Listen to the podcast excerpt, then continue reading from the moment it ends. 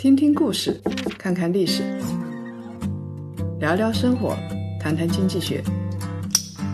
欢迎大家收听《谈谈》，大家好，我是叶檀。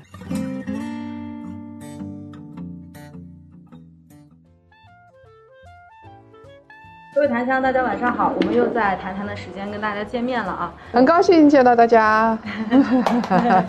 那其实关注我们叶檀财经的这个朋友都知道啊，我们其实最近因为市场的波动，我们聊了很多股市方面的内容、市场方面的内容。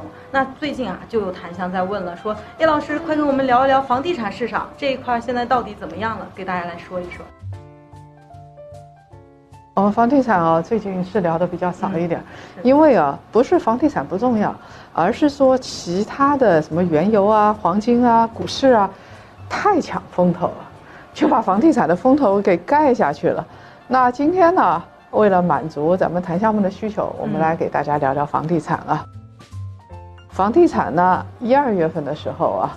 那惨不忍睹，挺惨的，对吧？啊，数据非常的差。来，菠萝跟大家说说一二月份的时候房地产是怎么样的啊？然后我来说快活的事情，你来说这个让人难受的事情。三月十六号的时候，统计局发了二月份的这个房价的数据，有二十三个城市的新房销售价都是环比下降的，二十七个城市，呃，二手房的均价也是环比下降。最近一年价格下跌数量最多的一个月，这是。但到了三月初呢，情况就发生了很大的变化，因为二月的基础实在是太差了。呃，二月基础很差，而且三月份呢，大家的信心有所反弹，也觉得该投资了。看来看去呢，市场都很差，只剩下房地产好一点了，所以资金就往房地产里边去涌。然后我们看到啊，来跟大家说说三月份比较好的数字啊。三月的第一周啊，是三月二号到三月八号的时候啊，我们来看北上广深四个一线城市，其中呢，广州和深圳的新房的成交量是大幅上升的，深圳最高，深圳涨了百分之八十四，然后广州是其次，比较差的呢是北京、上海，但是北京、上海原来是大跌，现在呢跌幅有所下降，而且它的地王还出来了。所以未来一定会上涨的，我可以这话撂在这儿，因为它的现在这个地王啊，我上次到北京去，北京的边上拍的地，我就不说哪儿了啊，免得做广告。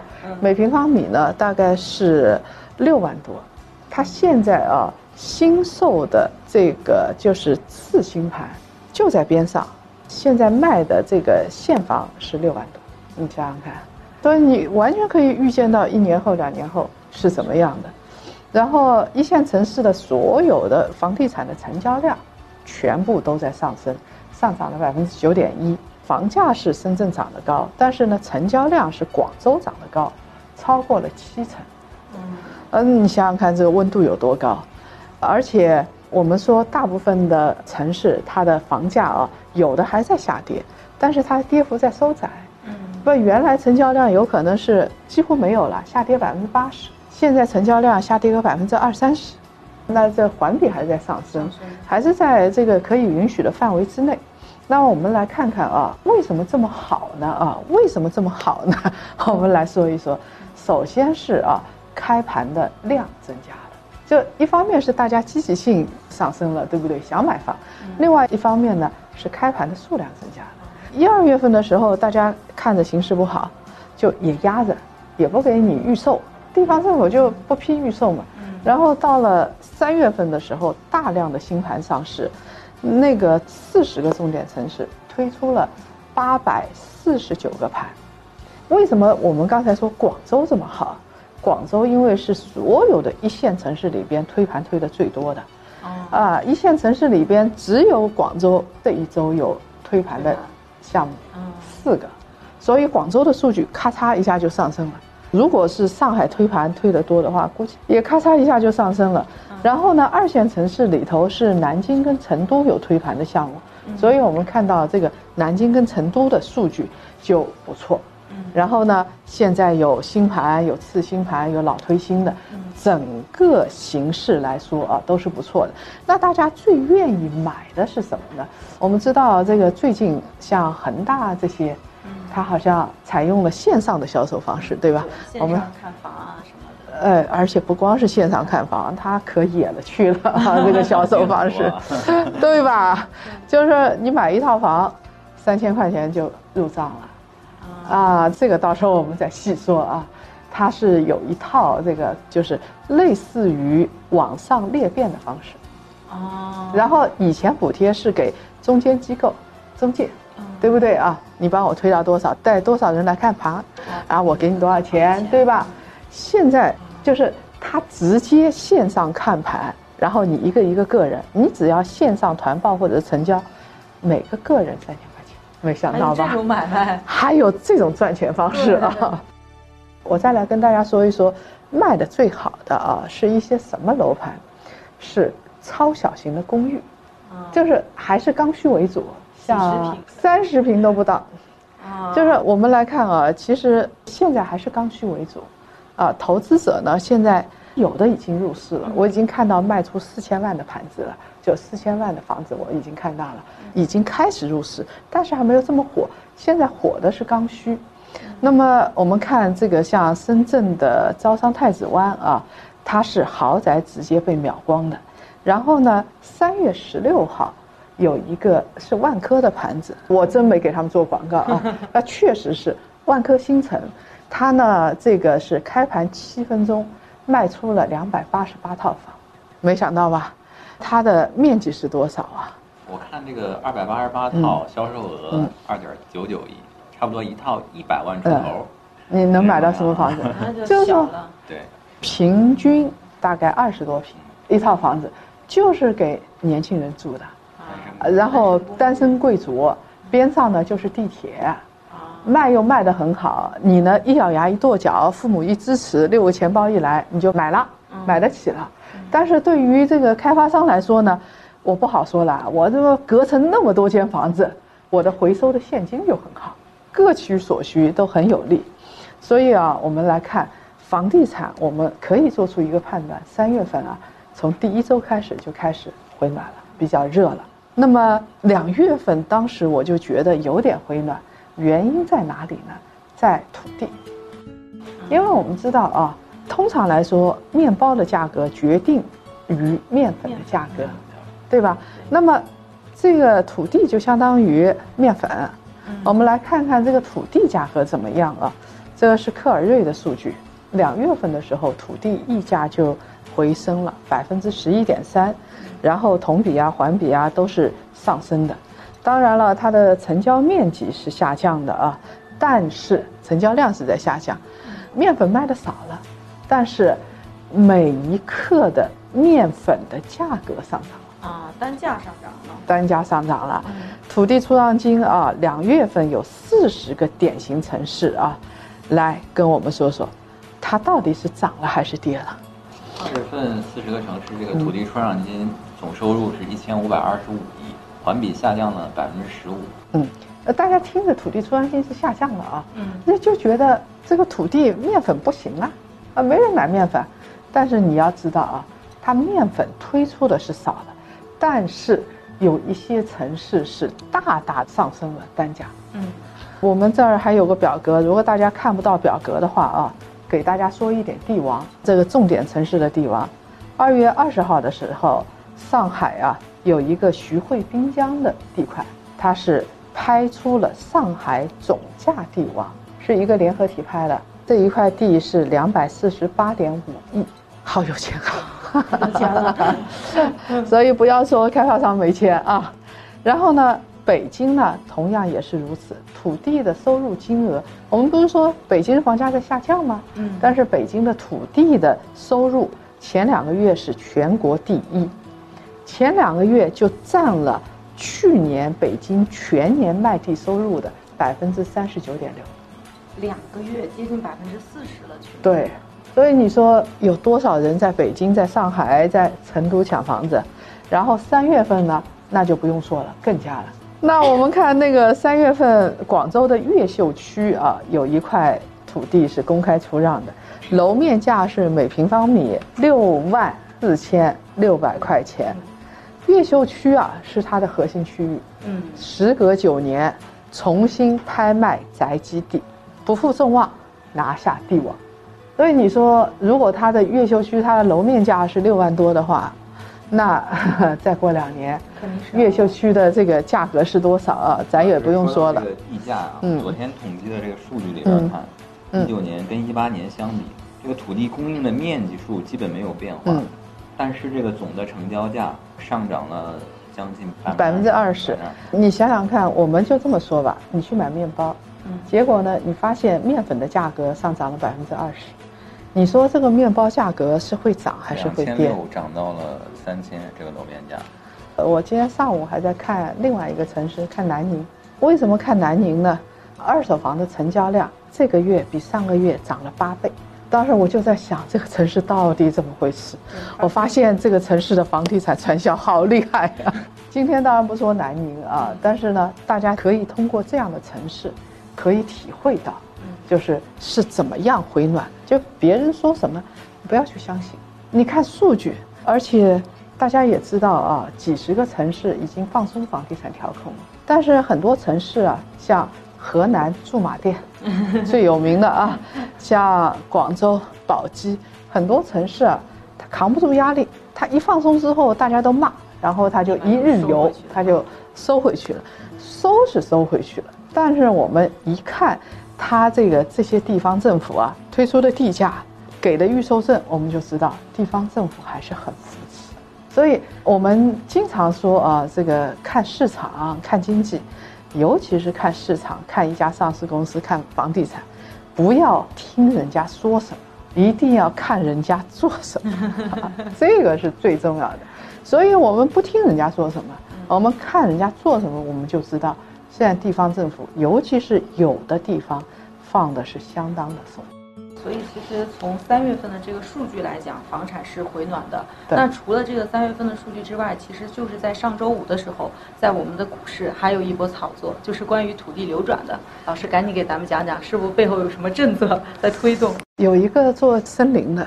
他立马跳出来说：“我真的没有啊！”他说：“我不是这个土地流转新政概念股啊。”然后不管不管你就是，然后 然后它的股价就开始上升啊，特有意思。为什么这个房地产板块里边啊有一个叫做土地流转新政概念股啊？这个土地流转新政是三月十一号，当时的农业农村部啊，其实就是农业部办公厅，他发了一份文件，叫做。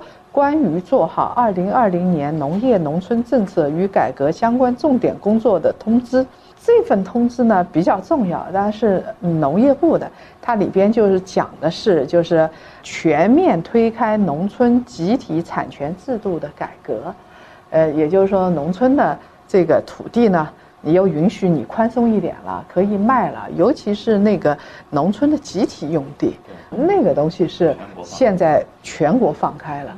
这个地总量有多少呢？我是给他当时计算过，起码有上万亿亩。所以呢，农村的这个农民朋友，恭喜你们，啊，你们拿着你们的地啊，要发财的。还有第二天，就是三月十二号发了一份重磅文件，那这份文件一下来，整个市场就疯掉了，疯狂上涨。这份文件是这个，它绝对可以影响。地方政府、中国农民，很多人的钱袋子。当然了，像我们这样的人就属于买单群体啊，对吧？啊，哎呀，好凄惨啊！啊，买单的资格都没有。那我们看是国务院印发的关于授权和委托用地审批权的决定，它呢是二零二零年的第四号文，太重要了。你不要看它这个文件标题不性感。嗯，它影响的东西太大了。来跟我们说一说这份文件到底是什么文件？怎么影响房地产？怎么影响土地？怎么影响农民朋友的钱袋子？其实这个文件就说了两点。第一点就是国务院把这个永久基本农田之外的这个农用地转为建设用地的这个权利下放到各地的省政府、自治区、直辖市。然后第二点呢是。永久基本农田呢，也可以转建设用地，但是先试点了八个地区：北京、天津、上海、江苏、浙江、安徽、广东、重庆，试点一年。翻译成人话啊，大致是这个样子的。就是呢，第一啊，就是向省授权，省自治区、直辖市嘛，向省授权，所有的农村的集体用地啊，这些非基本农田以外的，省里边都可以批，自主决定了，你想批多少就批多少。那你想，有的地方土地可以增加多少，可以多卖多少，嗯，对不对？那我作为省政府，我当然开心了，啊，这是一个。另外一个呢，是以前有一条红线是绝对不能动的，就是基本农田建设，十八亿亩红线啊！你开玩笑，你这耕地啊，你怎么能够变成集体用地，又转成建设用地了，然后去卖了？这是绝对不可以的，这这是我们的死守的红线。但是。现在啊，在八个省市是可以的。大家买房子啊，听好了啊，就这八个地方，一个是京津城市群，北京、天津。嗯，对。啊，北方就这一个。然后呢，再接下来是长三角，长三角是城市是最多的。最多的。上海、江苏、浙江、安徽。所以你。买房到哪儿买还用得着说吗？都给你画出来。对呀，你工作到哪儿工作还用得着说吗？因为这些地方，它农地如果下降的话，那它肯定是城市群加工业化。那那不用说了，对不对？啊，华东地区给你画出来了。对对，就是整个长三角这一片，它是最看重。所以中央最看重的城市群是哪一个？你看出来了，对吧？对。然后再接下来呢？哎，是我们港仔在的地方啊，广东啊，广东是珠三角这一块，是一个城市群。西南现在试点只有一个重庆，因为重庆以前卖地票啊这些东西啊，黄旗翻债的时候已经开始这么做了，还做得不错的。那么我们看到这个消息一出台。相关股票大涨特涨，然后是社会强烈关注，那解读的人那简直不计其数。所以三月十六号土地的流转板块指数啊，当天市场是大跌的，但是当天的土地流转的板块就逆势上涨了百分之四，然后很多涨停了，这个板块的成交量创四年多以来的新高。嗯，看来就这个指数之前都没涨动。这个消息一出就涨了挺多的，三月十六号是涨了百分之四。其实从上周五的时候，对，就已经开始动了，就是那个这个发文的第二天，异动啊，就开始异动了。那么很多公司就跳出来辟谣了，说我不是，我不是啊。那你辟谣也没用，说你是你就是，对吧？啊，好了先生。哎，但是这两天又下来了，诸位啊，我们这个节目播出的时候，它已经掉下来了啊，火热期已经过去了。然后呢，自然资源部的人也出来说话了，说啊，哎呀，我们是呼应新修改的土地管理法，不是让你们炒股票的，对不对啊？你们别这么干啊！不管，我们照样炒，对吧？啊，然后呢，他就说我们这个相关的审批权啊，下放到省里边，不是为了让省里边继续去卖地，延续土地财政，这绝对不是的，只是为了提高效率，因为我们在接下来啊。农村土地要流转了，要建大农场了，然后农民要脱贫，然后呢，城市群要建起来。以前呢都在中央，效率不够高，啊，现在放到省里边来了，所以我们来看啊，到底对于市场的影响有多大？到底对农民朋友影响有多大？这一次啊，下放审批权试点，有的东西是没有下放的，就是有一个核心的东西。没有下放，就是建设用地指标。这个话是什么意思呢？就是全国有一个总盘子。嗯，你这边建设用地是多少？我每年建设用地是多少？我的耕地是多少？中央有个总盘子的。嗯，如果你这边城市化多了，这边我农业用地耕地绝对要保护。嗯，它得在总盘子里边调整的。这个编制。还是由国家来编制的。我们有北斗的啊，看着呢。你这个地方有没有变灰，对不对？嗯，这还是很清楚的。而且还有一点啊，就是现在是叫做耕地占补平衡。耕地占补平衡的意思就是说，我这边原来是耕地，你现在我为了城市群发展，比如说上海要拓展，长三角要拓展，这个地方呢变成建设用地了。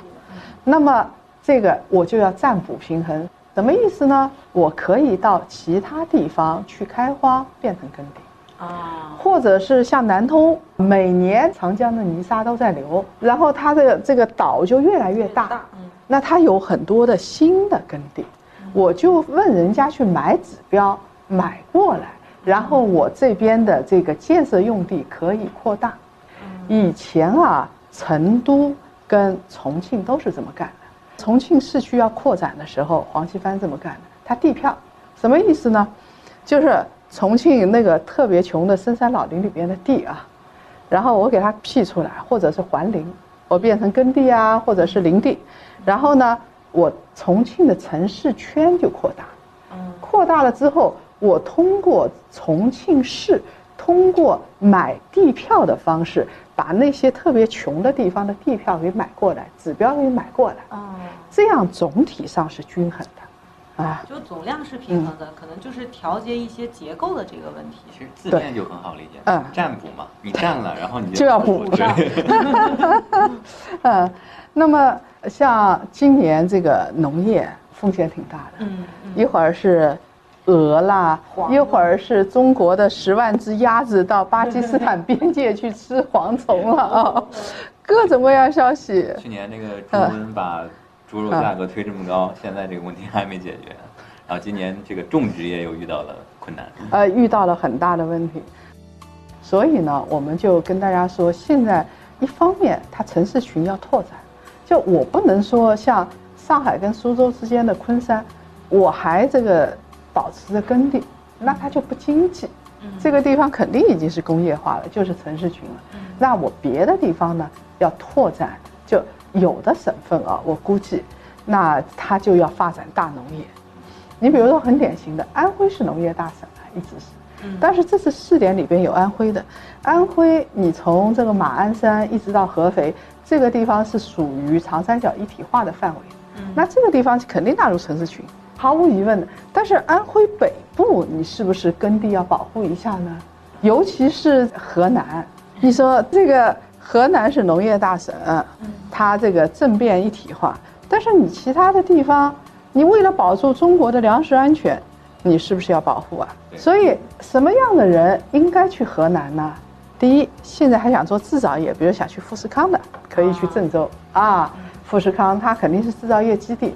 但是你如果想当中国的农场主，你现在可以去收地，河南收地，因为河南一定是中国农业大省，而且我们现在的这个河南现在整个的土地流转啊，还是推进挺快的，就它鼓励农场主出现。那其他农民怎么办呢？那其他农民又没地，对不对？又没有手艺，那不要饿死了吗？那农民怎么办？我看到广州郊区这个问题全解决了，以后啊。河南这些地方一定会这么搞的，就是我在广州郊区看到的情况是，那个地本来没多少，又特值钱，那这个农民也都不种地了，这一个村子基本建设用地啊这些东西啊，包括耕地，都折合成股份，然后是分到每家每户，按照你占有的这个地多少，人口多少，对应股份多少，哇，那个股份每年有分红啊。那么讲到这儿呢，我们真的郑重其事的跟农民朋友一个忠告：咱们檀香里边也有很多人户口不想迁到城市，就放在农村，农村户口。你现在上海，你想要农村户口，你拿得到吗？你现在上海都是统一的上海市居民户口，也就意味着你以后再想分宅基地，再也分不到了，没有了，没了。这是最后一波红利，上次分到的那帮人，所以农民朋友，你们不要觉得你们现在地不值钱，记着啊，拿着地，然后呢，以后的地是值钱的，或者你们那地方发展起来之后，地会变成股份，你每年是可以分红的，所以我们经常说，城市穷人翻身呐，靠拆迁，农民，如果你实在是没什么技能。你翻身，就靠这最后一波土地变现，土地升值了，对吧？各位檀香谈谈的上半部分到这里就结束了，我们下半部分跟大家继续聊。